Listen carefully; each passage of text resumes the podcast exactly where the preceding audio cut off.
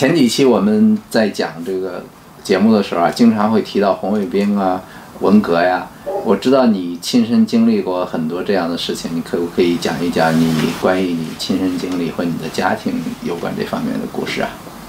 好啊，这个文革啊，其实啊，结束了，呃，理论上现在就就是从开始五十多年了，结束了也四十多年了。但是呢，文革呢始终啊的研究啊是是一个谜，就是不不让完全研究，基本上是按呃中央那个文革结束是六中全会的那个口气。但是呢，实际上呢，文革呢。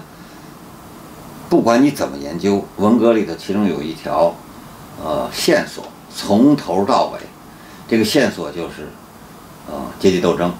嗯，这个阶级斗争呢，不管你走到什么时候，啊，哪一派，他总要说，誓死保卫毛主席，誓死保卫党中央，和阶级敌人斗争到底。这个阶级阶级敌人呢，是一直在换，一会儿是他，一会儿他，尤其是有一段时间是。所谓的阶级敌人是走资派，但是其实大家别忘了，中国这个文化大革命这个十年，始终有一批阶级敌人，这阶级敌人是压在最底层的，不管哪一派，他永远打这一批阶级敌人。这些这些阶级敌人呢，就是所谓的文化大革命初期定的，叫黑六类。这黑六类一开始是黑五类，所谓黑五类就是。因为共产党的阶级斗争一直升级，一开始土改，土改定了地富，后来肃反、镇反加了反革命，就是地富反。到了五十年代，到了四清的时候，四不清干部成了坏，就是地富反坏。所谓的坏分子，主要是指四不清的。到了文化大革命开始，在反右以后，又把右派加进去了，所以就就是五类分子，地富反坏右。到了文化大革命初期，红八月的时候，定成黑六类。就是地富反坏右资，资，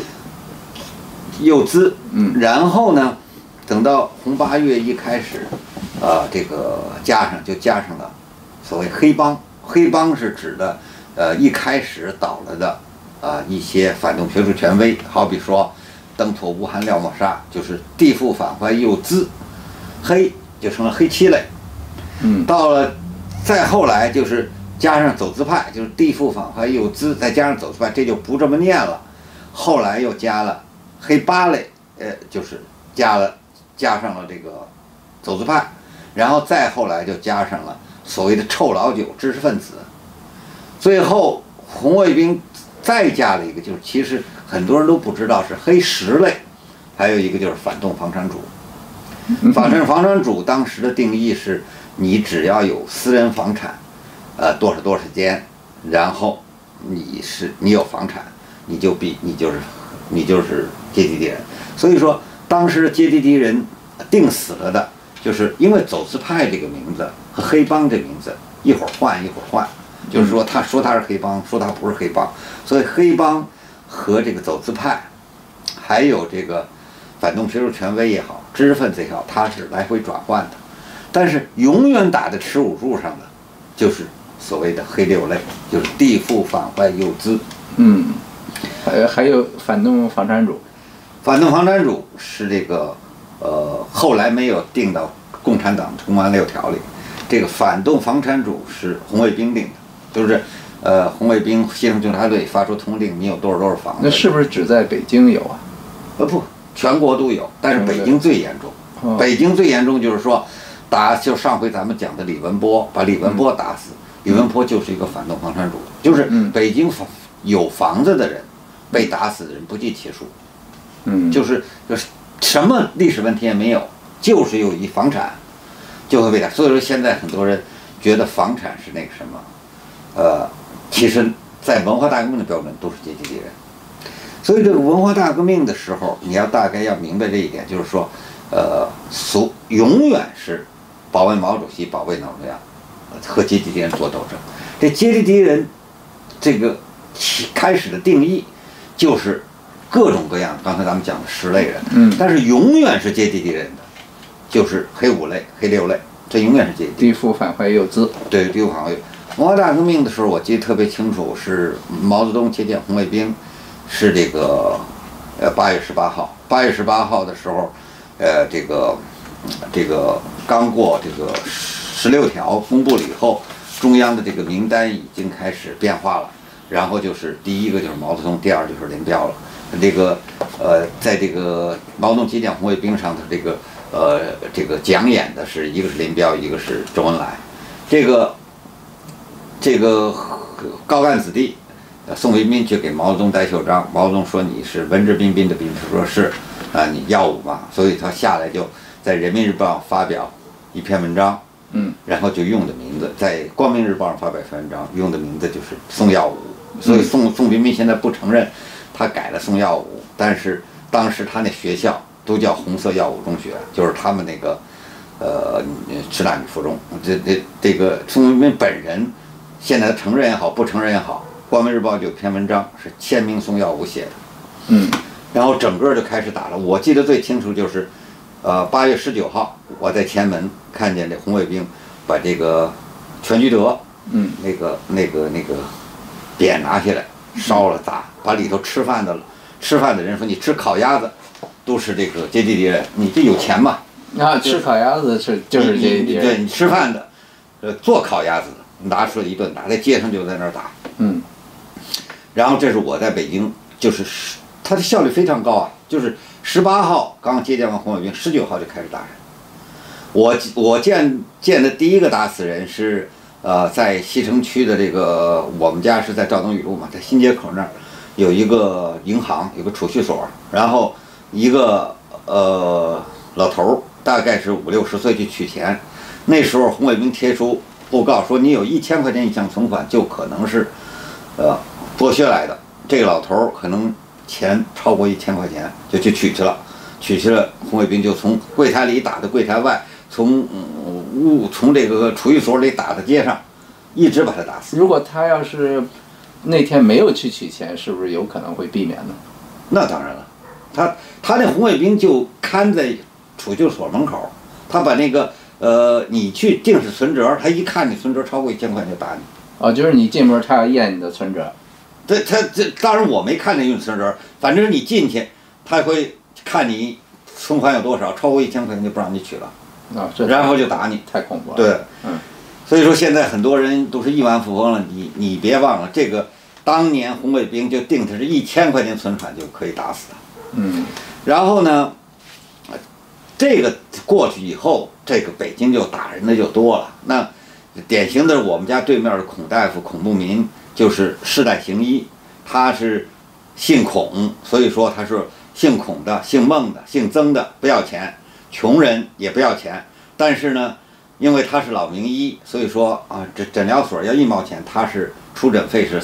出诊费是三毛钱，他看病是三毛钱，出诊是一块。然后呢，红卫兵就说你剥削工剥削穷人。其实孔大夫给那些蹬三轮的穷人看病，我们这些街坊从来是不要钱的。嗯，然后他们家是三进院子，比较大，越抄东西越多，越抄东西越多。结果那天抄了一晚上，第二天二十四号就把他打死在街上。就我们那条街就是赵登禹路这一段儿，最早打死就是孔大夫。啊，然后八我们家那时候已经就人心惶惶了，人心惶惶。八月二十五号那天，我路过我们小学，就是在北头，我路过那儿。呃，那儿有有一群老太太在那儿聊天，因为我认识我的那个小学同学杜如意，后来叫杜永红，他妈是街道主任，然后几个街街道知识分子积极分子和红卫兵在那儿聊天，就说出了，无意中我就听见我妈的名字，我赶快就往回跑，往回跑就跟我妈说这个红卫兵要来吵架，那时候我们家已经好几天都惶惶不可终日，自从门口孔大夫死了，打死了，这一条街都在吵架。结果没过半个钟头，这个街道积极分子就带着这个红卫兵就进来了。红卫兵进来大概五六个人，有南三中的的这个带头的这个人，我们只只知道带头的一个人报了名字，他叫郭玉林。然后呢，啊，这个这个小孩是南三中的，南三中因为在我们家，呃，这个南边就是这这个这个朱家街那儿，然后北边是女十中，呃。就是女十中和南三中的学生来抄我们家，就是进来就抄得一塌糊涂，就开始刚开始还比较客气。后来越抄就是抄出来，好比说，呃，稍微值钱一点东西，好比说一件大衣呀、啊，抄出一个一就看你一张床是铜床啊，或者是呃，你你你有一些相片儿是是老相片呐、老照片呐、呃，或者是以前的这个毕业证书啊，上头因为就四九年毕业证书上都有，呃，青天白日满地红的旗嘛，有嗯有孙中山的像嘛，然后就就就开始打，开始打。那时候我还我们家里头就把这个我我我那时候我外婆八十四岁，已经是呃瘫痪在床上了。那个我外婆也不太懂，就在那儿念念叨叨的说呃造孽吧造孽吧。红卫兵就说他呃辱骂红卫兵，四个红卫兵女红卫兵抬着他的腿，他已经瘫痪了，八十四岁，从床上就给扔在扔在院子里。从此，我外婆摔在地下就昏迷，一直到死，一直到九月份，呃，她死，就再也没有那四个红卫兵全是女学生，全是女学生，全是女学生，就是十，就是初中生，大概就是十四五岁、十五六岁的学生，嗯就是，呃，如花似玉的学生。现在可能都是很腼腆的小姑娘，但那时候就是穿着绿草绿军装，戴着军帽，打着武装带，立刻就威武了，那就是他就拿铜，那时候打人是拿那个铜头皮带，就是、啊那个就是那个就是那个军用皮带，然后拽着那个呃软的那边儿嗯，那个铜头打。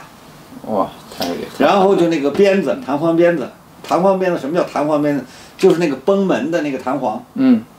然后头头窝一个尖儿，嗯，叭一打就刮一颗肉来，叭一打就拽出一颗肉。哇，真太厉害了，就是这那是标准的标准的刑法，因为那个土法上马，一个一个一个一个皮带，嗯，一个一个一个弹簧就能把你打死。你当时多大？我当时十二岁啊，十二岁，对啊，你就亲眼看着他们，亲眼看着打我父母啊。当时我们家的就是把我父父亲和母亲都剃成阴阳头，现在的人都不知道什么叫阴阳头了。嗯阴阳头就是推一半儿给你推光，嗯一般是怎么样呢？他给你把啊、左边推了，说你是右派。啊，不，他为什么要推阴阳头呢？就是因为说把你左边的头都剃完了，你右边长头发，就说明你是右派。右派，对，哦，所以这就阴阳头的起家，很多人不知道为什么要剃阴阳头。嗯就是说拽着一个人，他如果那时候当时你如果个小姑娘梳个小辫子很漂亮，嗯，他就给你剪了，剪得乱七八糟。嗯但是他街上剪个乱七八糟，他不剃你阴阳头，剃阴阳头的这就是标准阶级敌人，因为你男的还好，女的你要一剃，那就永远长不出来了，就是至少这几个月就长不出来，一看就是阶级敌人。嗯男的你剃完了，他你男的剃成光头，他为什么不剃光头？剃了光头，有些男的他剃了光头，他也没他他他他原来就剃光头啊，所以说他给你剃成阴阳头，嗯一半儿留一半儿不留，嗯，那你你一上街就其实就是侮辱人的一种方式，一则是侮辱人的方式，二则是他标定就跟你带牌子，因为你他让你后来都是抄完家以后让我父母都带上，呃黑牌子嘛，就跟那个就跟那个像章一样，就跟那个就纳粹给犹太人背个六角星儿牌子，哦就每个人都给你挂就是一牌子，戴在胸口啊，戴在胸口说你挂脖子上，挂脖子是斗争的时候挂，嗯他给你一个牌子就是贴着你的衣服上，你永远得带着，就红卫兵戴红袖章，你是大黑戴黑牌子嘛，嗯你必须戴嘛。嗯但是他又不能天天看着你。假设你不戴呢，你到了街上，你要带这么一排人就打你嘛，就就说你阶级敌人嘛。但是如果你你要不带，他也拿你没辙，所以就把你都剃成阴阳头。阴阳头你你就戴上帽子，你也能看出一半儿是有头发，一半儿是没头发。嗯，所以呢，都是那阶级人有没有人敢把这个阴阳头另外一半自己也把它剃掉？呃，至少在八九月份没人敢这么做。你过了这个时间，有人剃，所以说有人剃成光头的也成阶级敌人了。就是说，他一开始就把人剃成阴阳头，剃成阴阳头，后来 嗯有人觉得太难看了，就就剃光头了。我我我记得我父母是到了九月份，抄家了，过了很长时间，他们也剃成光头了，就把那半拉也剃了，要不然没法出门嘛。嗯但是你剃成光头，那也是阶级敌人了。就是说，所以说你光头，如果你是一个男的可能还好，女的光头那百分之百是敌人。嗯所以说他就觉得你自己剃掉了。嗯然后这个整个他就是一个人格侮辱，他就是说他希望标定，所以说文化大革命的时候，很多人说这个阶级敌人呐什么，但是你别忘了，毛泽东始终是阶级斗争为纲，所以说贯穿从始至终十年，这个呃这个阶级敌人是变化的。毛泽东每回都是百分之五嘛，百分之五是阶级敌人，百分之九十五是团结对象嘛。嗯但是很多人研究文革忘了一点，就是文革的时候，永远压在底层的，就是这些从旧社会过来的人和右派，后来让共产党打成的右派。所以说，这些人就成了永久的阶级敌人。就是文化大革命，有些阶级敌人是动态的，嗯有些阶级敌人是永远的。这个永远的就是这些人，这些人是任何一派都要打。嗯不管你争取左，你最后效忠毛主席，你是右派，嗯你效忠毛主席，完了以后你两派打，但是他们都要去打这个阶级敌人。嗯这个其实就是从红八月开始的，因为红八月的时候，现在这些干干部子弟，现在这些干部子弟好多干当年红卫兵牺牲纠察队这些第一批，因为那时候的第一批红卫兵都是高干子弟，嗯这些高干子弟现在很多人都当了大官，包括薄熙来啊，包括现在的。呃，红卫兵纠察队典型的人就是国务院副总理马凯啊，嗯当时是四六八嘛，四中八中，呃，四中六中八中是北京最好的学校，因为四中的是，呃，国务院秘书长孔孔元的儿子孔丹，然后呃六中是董必武的小儿子董良鹤，八中是陈毅的儿子陈小鲁，他们合起来变成了红卫兵新生纠察队，那可以就是说红卫兵里的红卫兵。现在有人说红卫红卫纠察队是是帮是是是是是是成了善主了，说是制止打人，嗯。但是实际上我后来了解了一下红卫兵纠察队，其实红卫兵纠察队最早的一个文件在八月四号，它是八月二十五号成立的，但八月四号现在居然找出来一个当时公安局经费科经费处嗯。拨款五千块元去建立红卫兵纠察队。啊，这这个个这个纠察队是政府出钱呃，政府出来的，而且后来他找房子，嗯，他去他这个房子后来呃定的是国务院特批的，由国务院秘书长就是周恩来的大秘，国务院秘书长周荣兴的，呃周荣兴的秘书要人叫李孟夫嗯。去带人去找的，所以说现在的红卫兵打人，其实现在直接要是说红卫兵打人，在北京打死一千多人，一千七百多人，现在有名有姓的一千七百多人，这个责任，当然最大的责任是毛泽东了，他他挑动文化大革命，嗯但是直接责任可以追溯到周恩来，因为现在可以追到李孟夫，嗯美孟夫可以追到周荣新，周荣新是当时国务院秘书长，而且这个直接的从拨款从八月四号就开始了。哦，那早就准备好了，早就准备好了，而且这个红卫兵纠察队的，他一共发了十三十号通令。现在如果你研究通令就很有意思，一至三号，他八月二十五号成立，然后八月二十六号就连发三个通令，三个通令一至三号全是保护老干部，就是保护他爸爸他妈妈，啊，就是些他们维护秩序不是要维护一个社会的秩序，而是维护一个社会不不不打他爸爸妈妈的秩序。嗯然后呢，四至八号就是打击黑六类，就是说，呃，我先保护老干部，说这个运动方向就是打击黑六类。从四号文件就开始说怎么抄家，到后来七号说把这些人赶出北京，嗯。然后当然到了最后维持秩序的只有两个通令，他一共十个通令，最后维持秩序的是九号到十号，九号是呃那口气完全就是国务院的口气，就是说呃不要冲击呃这个政府机关，不要冲击、不要冲击这个党政军的呃不不是外国人，啊然后第十号通令是毛主席接见红卫兵要怎么样维持接待外地红卫兵，就是说他的十号通令只有两两个是这样的，但是前头的铜令几乎全是怎么样打黑六类，而且呢，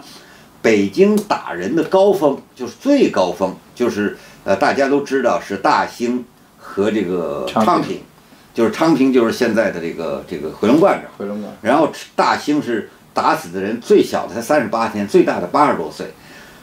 整个是满门抄家，五十多户就就是给清了。这个杀人就是八月底，八月底红卫兵纠察队是八月二十六号成立，八月二十五号成立的。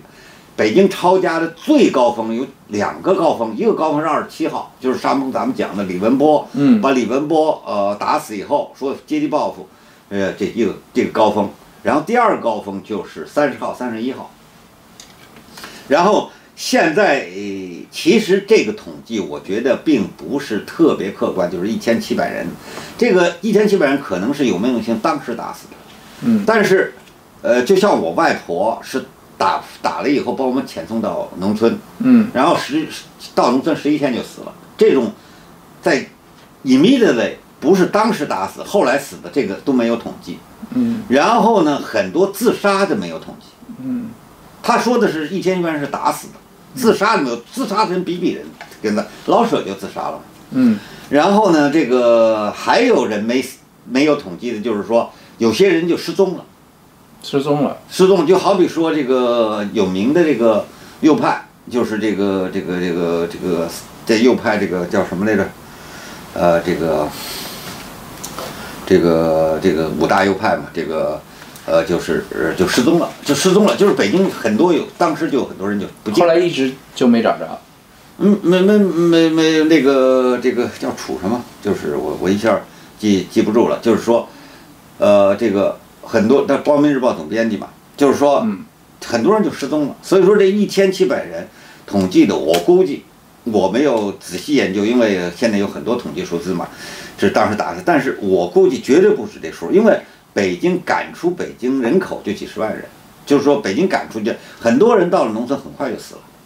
就像我们家就是九月初九月初赶出去的嘛，他那时候赶出北京的时候很惨，那个把北京赶出去的人不许坐这个不许坐这个客车的，大家全部集中在西直门火车站，然后那坐什么车呢？他是挂上一个车皮，你这四类分子的车皮，然后给你挂到北京站，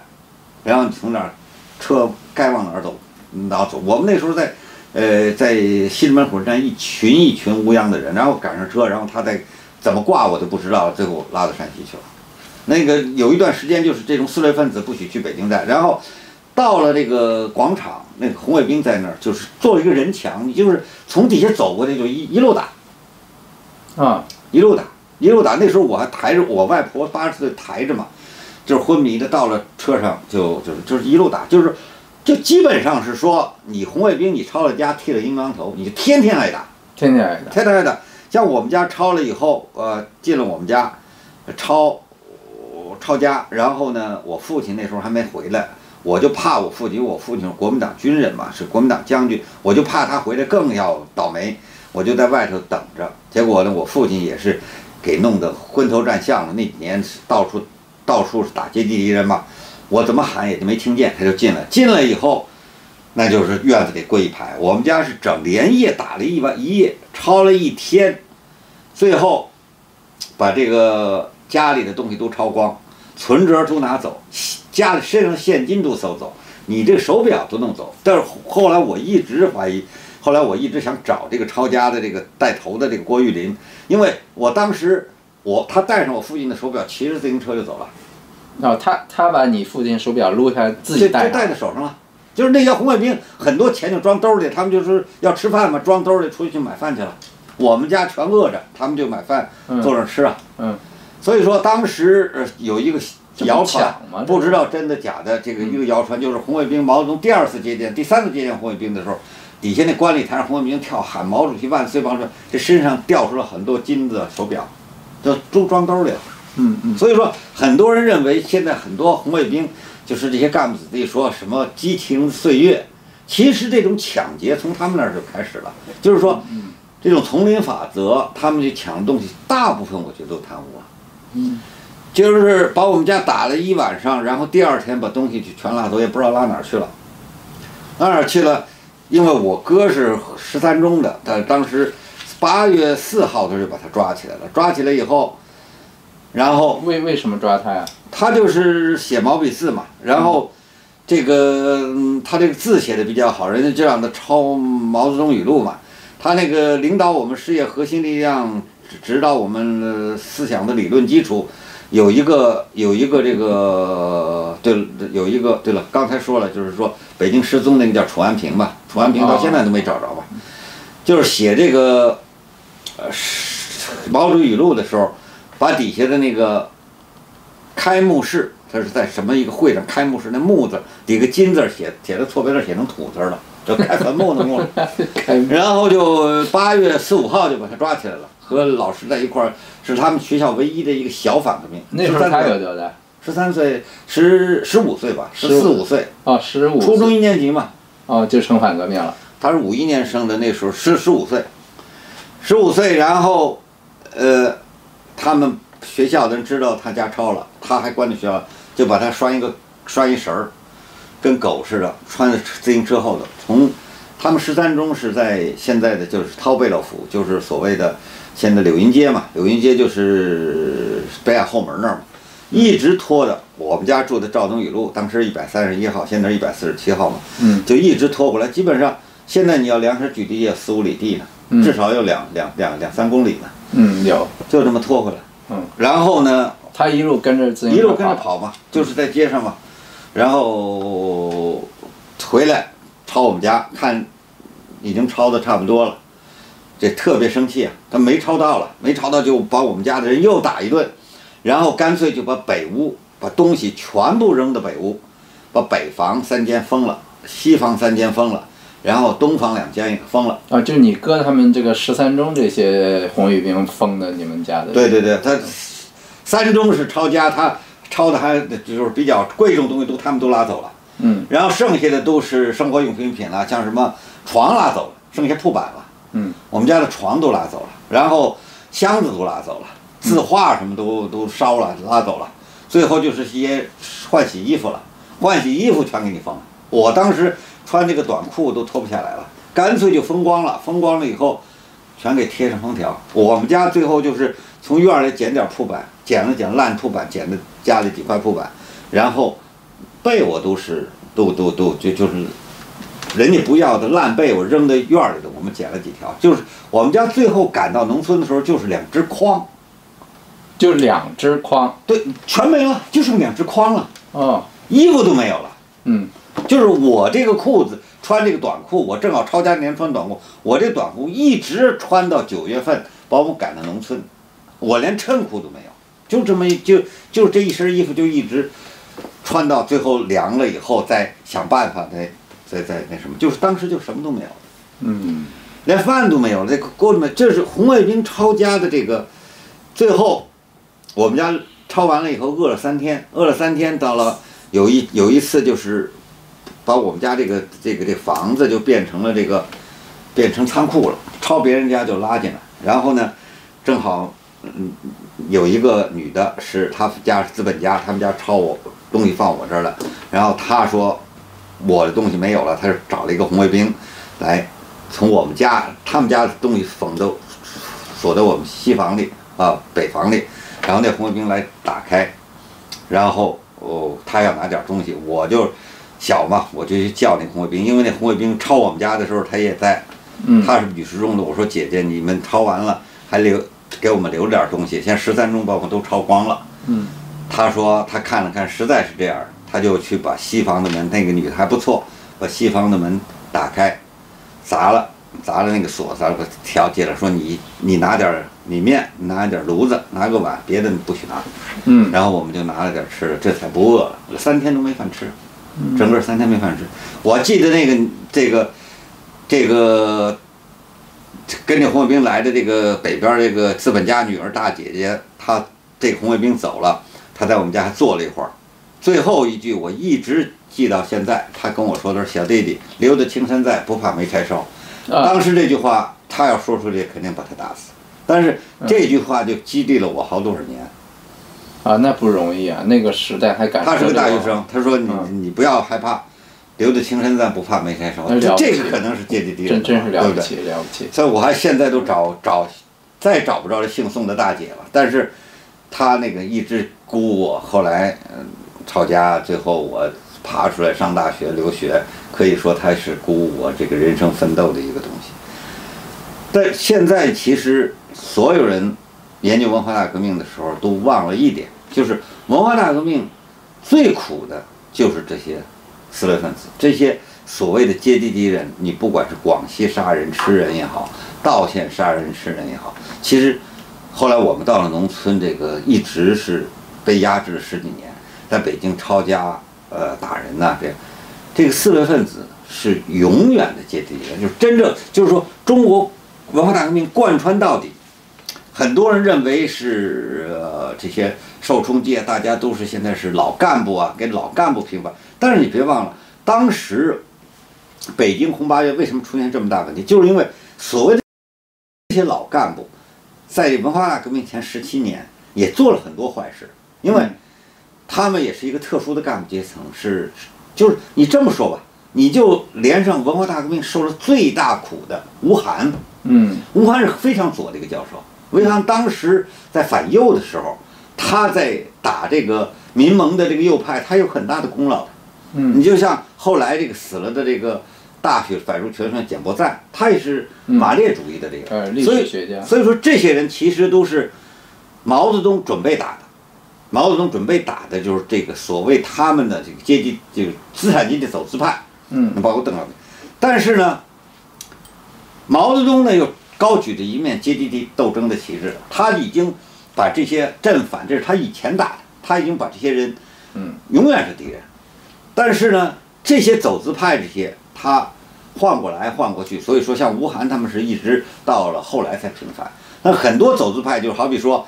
呃，金天成走资派后来解放了。嗯但是这个他解放了以后，他就全家人又五子登科了。但是你别忘了，这黑五类是一直没人管，一直到了什么时候？就是尤其地主，是当了三十多年地主，一直到一九七九年，邓小平改革开放的时候，胡耀邦那时候才说阶级就把阶级斗争转向基本建设，然后这些人才得到喘息。就是说，这些人是一直从文化大革命到一九七六年，甚至一直到一九七九年，就是一直是黑户。就中国是基本那时候是种姓歧视，跟那个印度的种姓歧视一样，你只要是成分不好，嗯所以说今年三月五号正好是玉罗克，呃，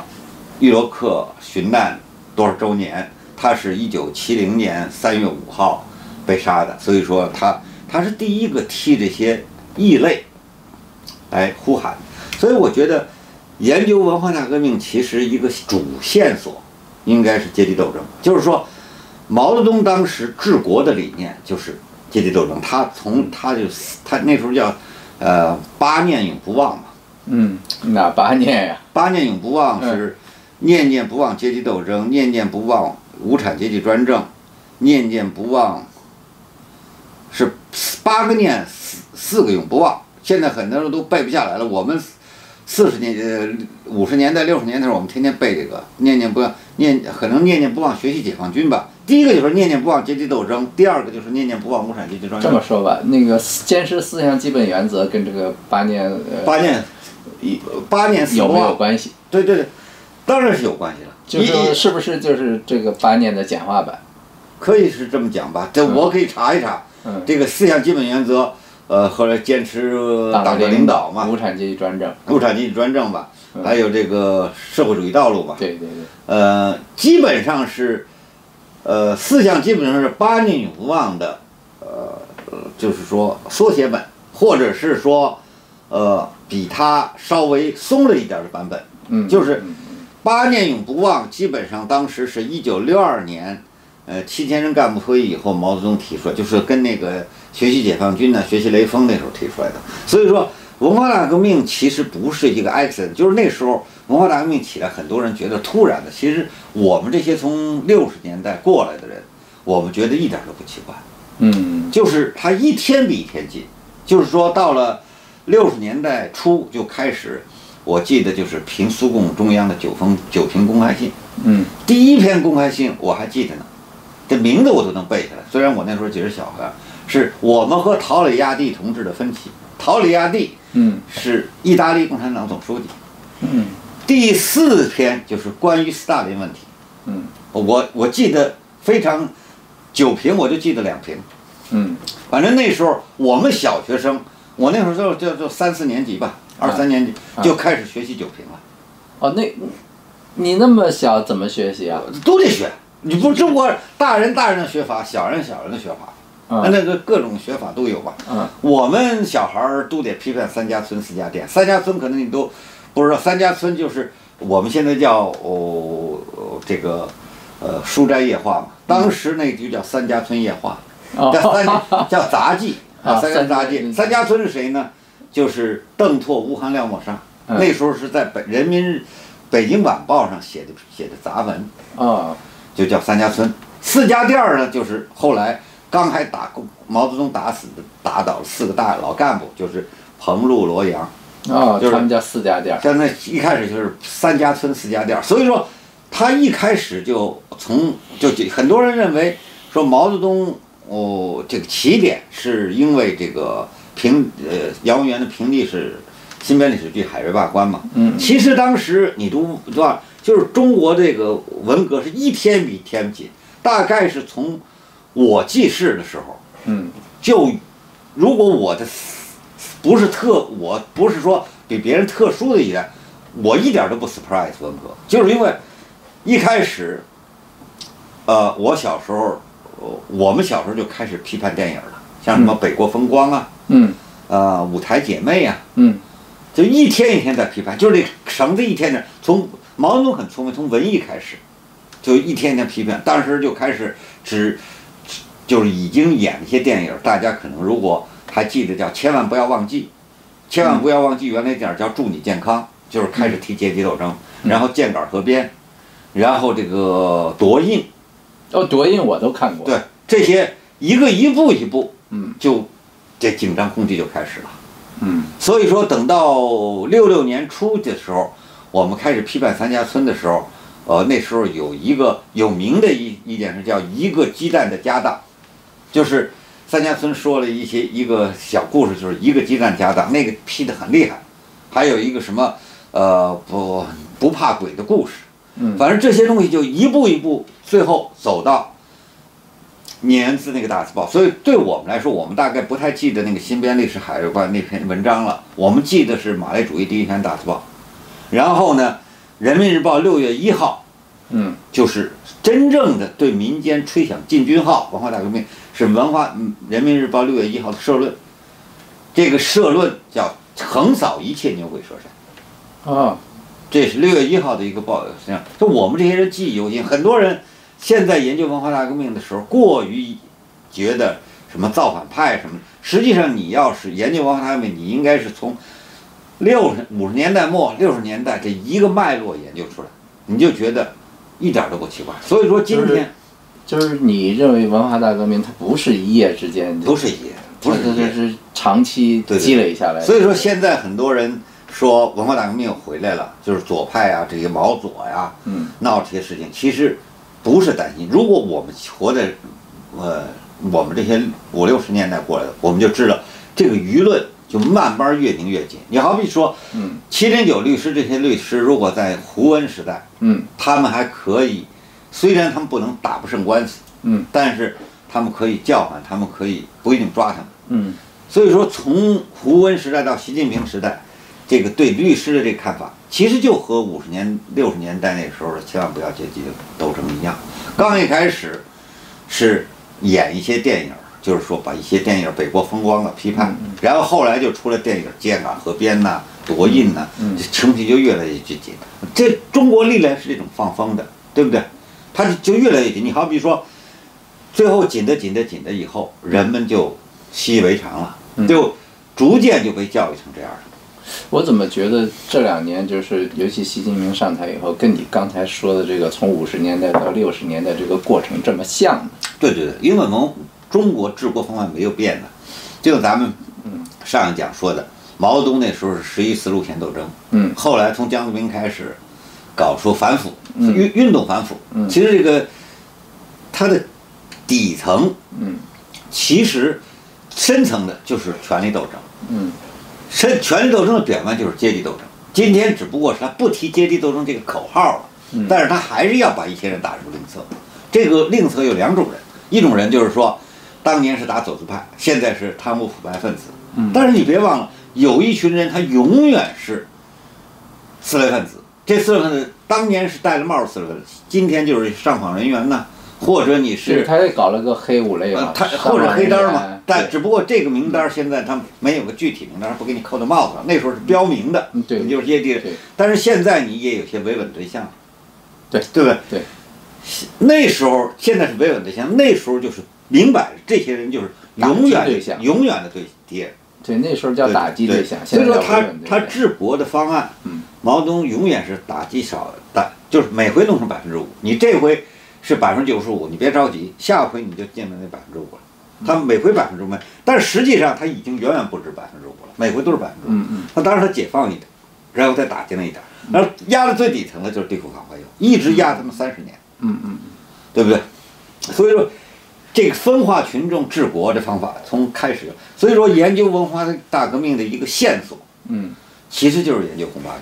嗯。因为现在当政这些领导人嗯都是红，大部分都是红八月的八一八红卫兵，他们受的教育，他们喝的狼奶，他们是从那儿来的。他所以说，我倒建议所有人，如果现在人想研究文化大革命，想考察新一代领导人或者整个中国的格局，你是应该下定下功夫去研究文化大革命初期，好比这么说，怎么样从六月份变到八月份，然后八月份怎么成了血腥的八月份，嗯